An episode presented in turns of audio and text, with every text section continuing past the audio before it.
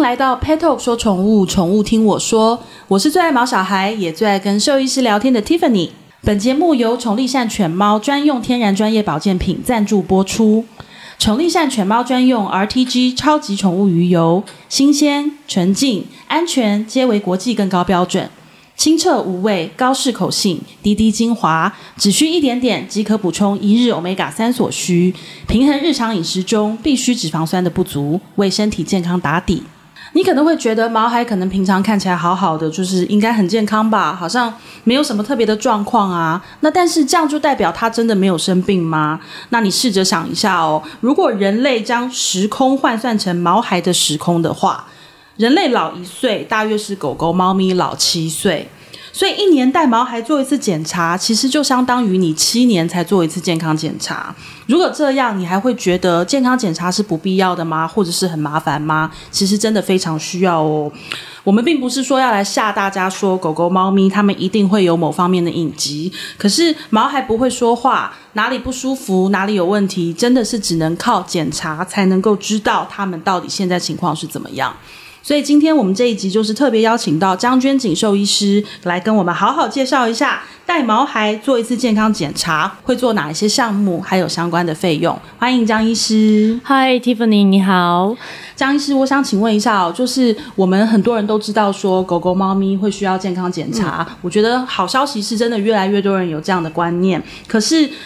我们常常被很多的事主问，他要做什么健康检查，要做什么项目，因为又感觉好像项目很多，那每一个项目都需要做到吗？要怎么评估？可不可以请张医师来教我们一下？好，没问题。那因为 Tiffany 刚刚前面有讲到说，毛孩他们不会说话，所以有很多的讯息要得透过检查，还有饲主的回馈，来让我们兽医师来当成是一种诊断上的依据，这样子。那基础的健检其实就有包含了，呃，要先从问诊的病问诊以及病史来去做了解，嗯、然后还有一些理学检查、嗯、血液健康检查，还有一些尿检和影像学检查。那我通常会建议七岁以前的毛孩的话，大概是一年可以检查一次，除非有特殊的状况，嗯、像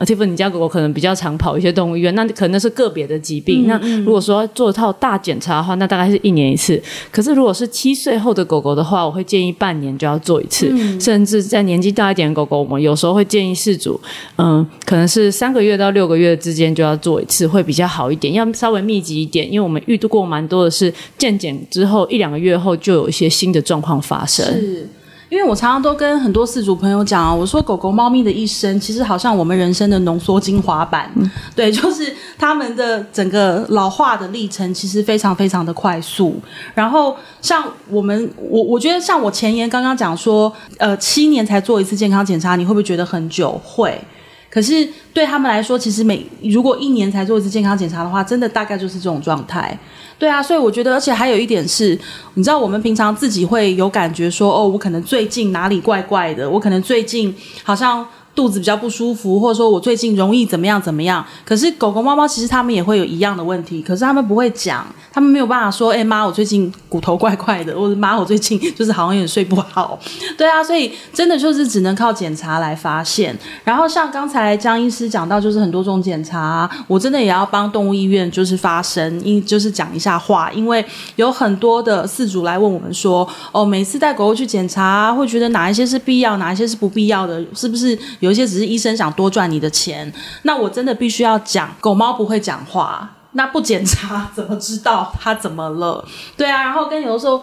狗猫又是很会忍痛、很会忍耐的一种动物。嗯、那你不去透过检查，不去看它血液的那些指数反应，你到底要怎么知道它到底现在是不是正常的状态？所以我觉得很多的检查哦，好像真的不要去认为说这是不必要的。它现在看起来好好的，我觉得就像刚刚张医师讲，我其实非常有感。我一个好朋友的狗狗就是一样，两个月前检查，然后就是什么事都没有，两个月后突然发现它是突然不能走了，然后结果就是一种神经病变。对啊，那真的是你你没有办法预期。的的的事情，所以也不是说检查没有效。比如说检查检查完了，他没事啊，他还不是那个后来发生问题。可是其实就是只能证明一件事情：狗狗猫猫的那个人生就是浓缩精华版，他们的历程发展是非常快，所以平常真的要注意，对不对？对，张医师，你临床上有没有遇到什么案例，就是跟健检是有关系的，可以跟我们特别来聊一聊？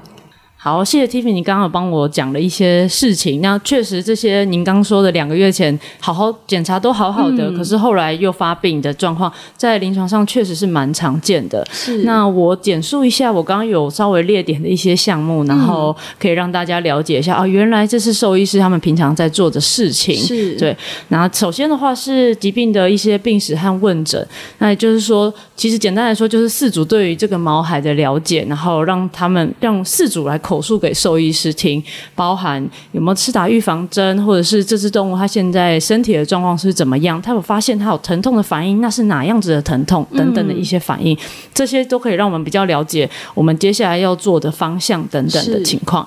好，那接下来是理学检查。理学检查的意思是我们用一些器械，然后去做一些简单的测试。嗯，比如说我们会去测量动物的体温，听诊它的心肺音，嗯，或是做一些简单的骨关节的确呃触诊等等的一些状况。嗯，还有检查牙齿啊等一些外观上就可以看得到的东西。嗯，对，然后再来是血液检查，还有一些生化数值的检查。这应该大家就不陌生，因为人医去动医呃人去动人医的时候，也会常常做这些检查，红白血球啊。还有一些肝肾指数的一些相关的资讯等等的，确认是否身体有一些有没有一些发炎的状况。最后是尿液检查，啊、尿液的话理所当然，所以应该跟肾脏跟膀胱其实都是有一点相关性的。嗯、然后也可以知道是这只动物它现在的功肾的功能性大概可以落在哪里等等的状况。嗯、然后最后是影像学，那基础的检查的话是至少要做到 X 光和超音波。嗯、那 X 光是属于是影像呈现出来是平面的，那如果是超音波是属于切面式，也就是说你可以看到比较详细的一些质地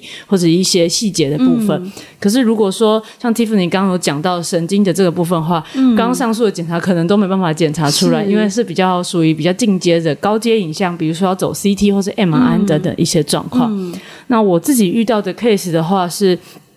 其实 Tiffany 遇到的 case 是真的是蛮常见的一个 case。嗯、那我自己遇到一个是也算是蛮特别，可是刚好符合现在台湾的这个气候会遇到的一个状况。嗯。呃大部分的狗狗，比如说养小型犬的主人，有可能会说他们家狗狗没办法，就不会带他们去散步等等的情况，因为怕外面比较脏，或者是有些草地等等一些情形。那可能也就也就因为没有出门，所以没有让他做一些体外寄生虫的预防啊等等的一些情况，吸丝虫预防也没有做。那我们就有接过的 case 是小型犬来看诊，然后看诊之后。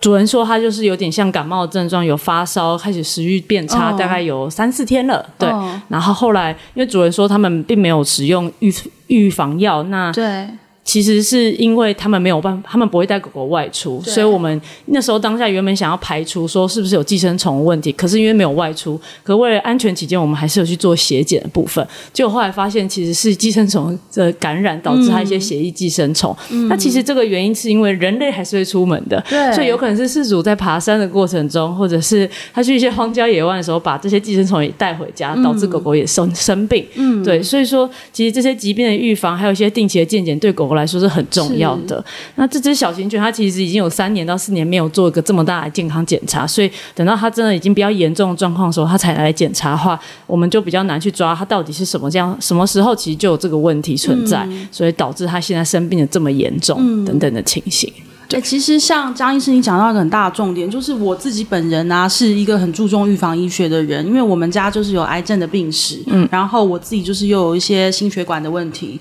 所以像。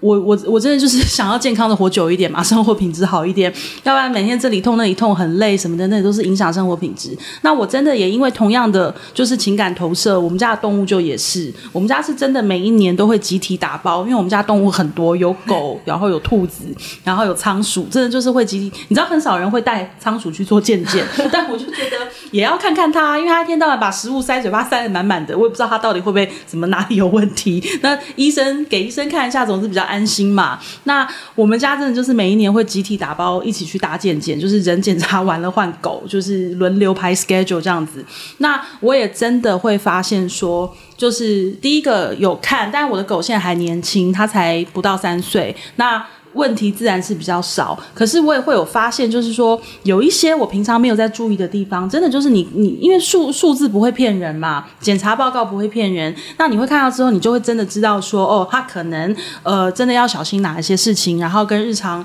要怎么去在预防保健上帮他们做好。对，所以我觉得现在的人越来越有这些观念，因为还是回到前面讲的，对狗猫来说，你一年做一次健康检查，其实是七年做一次。对啊，那真的那个变化是非常快的。你每每一年每一年发现新的东西，其实真的是正常的。就是发现说它的健康有在改变，因为像我就很有感，我的狗是三个月来我们家的，然后三个月当然一开始打很多健呃打预防针嘛，然后做健康检查。我第二年再去的时候，每一年都会被兽医师多提醒要注意一些事。对，那我觉得兽医师就是他，我们我们非常信任我们的家庭兽医师，那他绝对不是无中生有，我觉得他就是。在反映了你的狗狗每一年每一年，它会可能遇到一些新的状况，因为它的身体就是一天一天的在变化。对，我觉得这一点真的是要请大家特别要注意，因为像我是年年检查的人，所以我非常有感。那我年年检查都这么有感了，何况你三年四年才去一次？对啊，那一次来一个大的，那真的也不意外。对，然后像我也想代表所有的饲主，请问江医师一个问题，就是。现在的四主哦，因为都真的不想要宠物生病，那但是我必须说，呃，有真的很 routine 一年再做一次健康检查的人，其实也并不多。我觉得好多四主其实没有那么乖，然后就大家会很重视，就是保健品，好像说吃了保健品，预防了就就可以预防就可以保护，你就不会。得这些病或者是延缓，那我想请问江医师，就是现在因为每一天都有很多很多的饲主在问我们保健品的问题，包含我自己身为饲主，我也很在乎这些事情。那我们在帮狗狗补充保健品的时候，有哪一些是你觉得真的是？因为现在琳琅满目啊，什么都有，有的针对眼睛，针对关节，针对什么？那不是每一种都需要嘛？可是有没有什么算是保健品界的基本咖？就是。对于呃预防一些疾病或者是保护健康是比较有有有一个必要性的，你自己会觉得是哪一种？好，因为 Tiffany 刚刚有说，现在其实有蛮多不同功效的宠物保健品嘛。对。那如果说要从中要选择比较适合的保健品的话，我可能会比较推荐像是益生菌啊，或是鱼油等等的一些保健品。哦、是因为像你知道益生菌，大家听到益生菌就会觉得说，好好像就是很很笼统。然后就是有吃有保佑，没吃好也不会怎么样。然后，但我们家是一直有在吃，只是我发现现在益生菌，哇塞，越来越多，什么针对眼睛、针对关节、针对什么，那每个你都会觉得好像应该来一点，因为每一种就是好像都有它的意义啊。然后，可是你知道，就是我曾经。刚开始养的时候比较疯狂，而且我的狗一直是属于那种皮肤肠胃都很不好那种，然后大家都跟你说，哦，你的狗要吃益生菌，结果我就每一种都买，买了之后把它的饲料加到有点荒谬，就是它的饲料上面厚厚的一层粉，然后它就不吃，我就想说算了，搞成这样我我也不吃，然后结果就有一段时间我又觉得说啊，反正它还是小狗就没有关系，不要吃，但后来因为它的皮肤就是真的很容易。呃，就是痒红，然后跟有时候下了雨散步回来就会一直啃手手，所以后来就是像对皮肤的益生菌，然后还有就是呃对肠胃调节的益生菌，我会比较重视。可是其实很多人有推荐我吃鱼油，我就在想说，因为我就是怕说加很多，就把它饲料搞得很夸张，他就不吃了。那我就一直在精简嘛。那很多人跟我说鱼油，可是我一直不明白说鱼油到底为什么它的。防防护会是这么全面性的，因为我们一般想到鱼油，就会是想到心血管疾病啊。那它是年轻的狗，它会需要吗？那主要是因为鱼油里头含有 Omega 三的这个脂肪酸。是。那 Omega 三这个脂肪酸为发炎反应的发炎反应的一个重要的调控者，哦、它其实能够缓解还有控制身体的一些发炎反应。是。那比如说像是关节炎的发炎啊，或是一些疼痛的一些状况呢、啊哦。那你应该也已经听过，它有一些降低心血管疾病的一些。功能，对，然后其实，在一些小型犬，它们很好发那种瓣膜性的心脏病的时候，鱼油在国外的文献里头也有写说是可以缓解他们一些瓣膜的一些脱垂等等的一些现象。嗯、对，然后还有包含一些保护视网膜，还有神经组织，也就是还有一些是可以对于皮肤的过敏可以得到一些缓解的功用，这样子。嗯、对耶，因为我就曾经听过一个好朋友跟我讲，他就是他们家的小朋友什么都没有吃，就是只有吃鱼油，然后他养了两只博美，然后他其中一只博美就是。好像说他皮肤非常容易有问题，然后说他的毛就是如果没有好好照顾好的时候，或者是他身体比较不好的时候，他的那个毛色就是会非常暗淡，很像那种烫头发烫坏、染头发染坏，然后说然后就很很不炸，或者是说炸得很难看，就是你知道博美的毛都蓬蓬的炸毛这样子。可是后来他也是他在宠物展，他就是买了鱼油，然后他就说从。因为他说，因为他挑鱼油好像也很有经验。他说有的会不吃，就是味道太重的狗狗不吃。他说他后来就是买到了一个鱼油，然后结果后来他说吃了就非常有感。他说因为博美的毛就是一个指标嘛，它健不健康啊，看皮肤健康就是一个指标。然后他就说非常有感，他的毛真的就是比较漂亮，好像上了护发素。嗯，我说哇，这么夸张？对，可是我那时候其实没有很理解说为什么鱼油会反映在皮肤上。那张医师你这样一讲，我就明白了。那 Tiffany 刚刚讲的其实都正确。那其实我们通常在投鱼，就建议是主要吃像皮肤相关保健品，而且是鱼油状况的时候，嗯、我们其实会先去排除一些有可能是荷尔蒙所导致的一些脱毛，嗯、或是生生它的生活环境中会没有一些刺激性或刺激性的东西，嗯，比如说有可能会导致它过敏的一些原因，嗯、都优先做排除之后，才会针对以皮肤的防御力去做着手，嗯、对。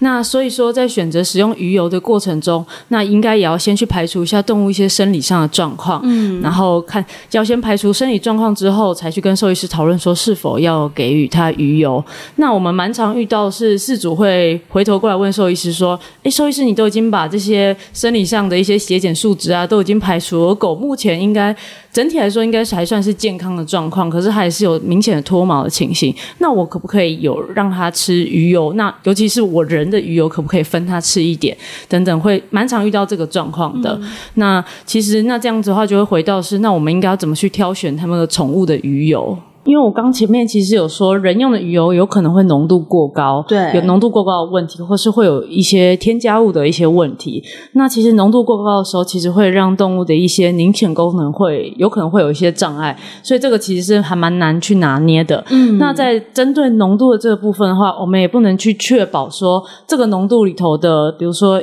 EPA 啊、DHA 这些很重要的一些脂肪酸，嗯，到底。这样子的量到底符不符合这个动物的需求等等一些状况？一般人不会知道啊。对对对，嗯、所以我们还是建议要选择用宠物专用的鱼油会比较合适。嗯、那我们在选择宠物专用的鱼油的时候，其实也要确保是你每次给予的剂量都要刚好是符合这只动物所需要用的量，嗯、比如说。可能是用滴剂的，或者是如果说你可能必须要把这个鱼油先用挤压的方法，或用倒的出来的时候，嗯、其实也要确确实的去做测量，这个量是不是有过多或是过少情形。嗯、对，因为每个人的力道都不太一样，倒的力道也不太一样。对对，那其实都会影响到这个鱼油的适口性，哦、还有一些动物的愿不愿意吃的一些意愿等等的一些状况。哦然后再来是任何东西其实都是有保存的问题，那其实也要挑选合适的保存方式，比如说。嗯，我们会建议的话，一定要选的是至少它是玻璃瓶装，然后那玻璃瓶要是褐色的，要是深色的，因为鱼油毕竟是油品，嗯、所以在油呃油品在照光啊，或者是一些精油一直开开关关的时候，嗯、多少会一些有氧化的情形，那可能整体的效果上来说就会有很大的落差。嗯、然后最后的话，会是要选择是这只动物好吸收的，比如说它吃进去后身体的转换率是高的，也就是说它可能只需要吃比较少量的鱼油，嗯、可是就可以得到足量的 Omega。三，嗯，也就是可以得到足量的 DHA、嗯、或是 EPA 等等的一些状况。哎，所以足量这件事情真的好重要哦，因为我真的也认识很多的饲主朋友，你知道他们家保健品就是跟不要钱一样，他就是觉得，因为狗狗有时候它吃饭不见得整晚会吃完，那如果是今天把保健品是加到饲料里面的时候，大家就会，他们就会觉得说，哦，因为可能会剩，然后可能会没有吃好吃满，所以就多加一些。然后，但是真的，我我觉得这个事情很奥妙，就是。嗯，我们保健品上面常常那个包装都会写说多食无益，对不对？对，就是好像说剂量这件事情，大家都认为说好像多吃一点也没关系啊，反正会排掉，或者是怎么怎么样。可是你刚刚讲到说，就是鱼油浓度太高，其实是会影响凝血功能。是，所以我觉得这是剂量这件事情，然后跟是不是宠物专用这件事情，大家真的是不要开玩笑，因为我觉得很多人会觉得说鱼油它就是一种天然的，就是营养补充剂。既然人也在吃，动物也在吃，那我们俩吃同一种又怎么了？对，反正多的就会自己排掉，然后少了少了就没关系，明天还会吃嘛。我觉得不是这个逻辑哦，就是我们真的不要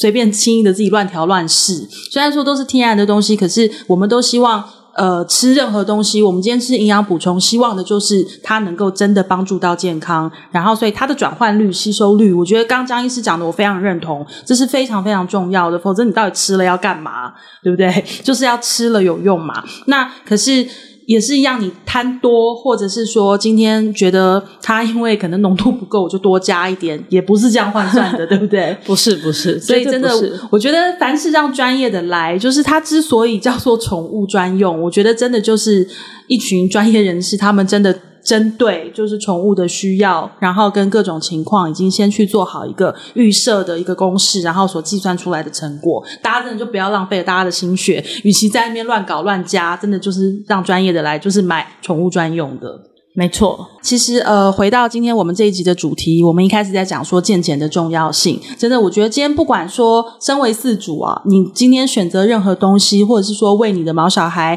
买再多的保健品，我们图的不就是一个身体健康、平平安安？可是真的，保健品也不是万能的，你不是说我平常有在吃，然后我就不会生病，也不是。所以定期健康检查还是非常非常重要的。对，那我也认同 Tiffany 的说法，因为我们确实在临床上蛮常遇到，是可能真的好久没有健康检查动物，突然间发现一个很大的疾病，嗯、那。对饲主来说是一个蛮大的创伤，其实对动物来说有可能已经痛苦了非常久了的情形。嗯、对，所以还是要提醒大家，一定要定期带你们家的毛小孩去做健检。然后健康检查的方式有很多种，那刚刚江医师也跟我们分分享了非常多，也大家不妨都先做一些功课，好好了解。你到动物医院的时候，才不会不知道医生在说什么，然后跟就是心里有十万个问号。就是其实会有这些检查，其实对毛孩来说。基基本上都是必要的，那当然日常的照顾也很重要，就希望大家的毛小孩都健健康康、平平安安，陪伴我们久一点。